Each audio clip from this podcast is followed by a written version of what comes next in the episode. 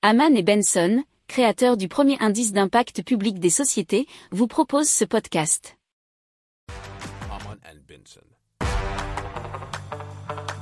Le journal des stratèges.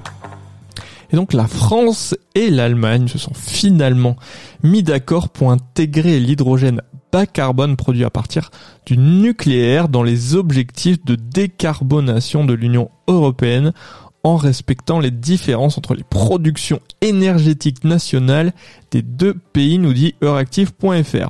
Alors cette décision, c'est la conséquence d'un long débat entre les deux pays. L'Allemagne voulant une définition stricte de l'hydrogène décarboné produit à partir d'énergies renouvelables et la France voulant reconnaître le rôle de l'hydrogène bas carbone dans la décarbonation. Cet accord marque une révolution pour l'hydrogène européen, mettant fin à une querelle entretenue depuis longtemps. Si on veut lire entre les lignes, c'est bien entendu à savoir euh, si l'hydrogène euh, fabriqué à partir du nucléaire deviendrait bien sûr bien de l'hydrogène considéré comme bas carbone puisque forcément la France a un avantage sur l'Allemagne sur euh, sur ce domaine puisque vous savez que l'Allemagne fonctionne en ce moment pas mal avec des centrales à charbon notamment.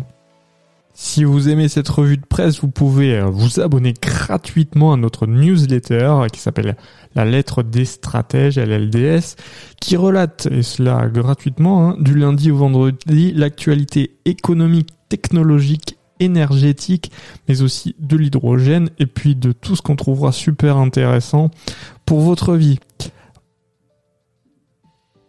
Pour approfondir ces sujets, abonnez-vous à la newsletter de Haman et Benson, et écoutez nos autres podcasts, que vous retrouverez dans les notes de l'émission ou sur notre site internet.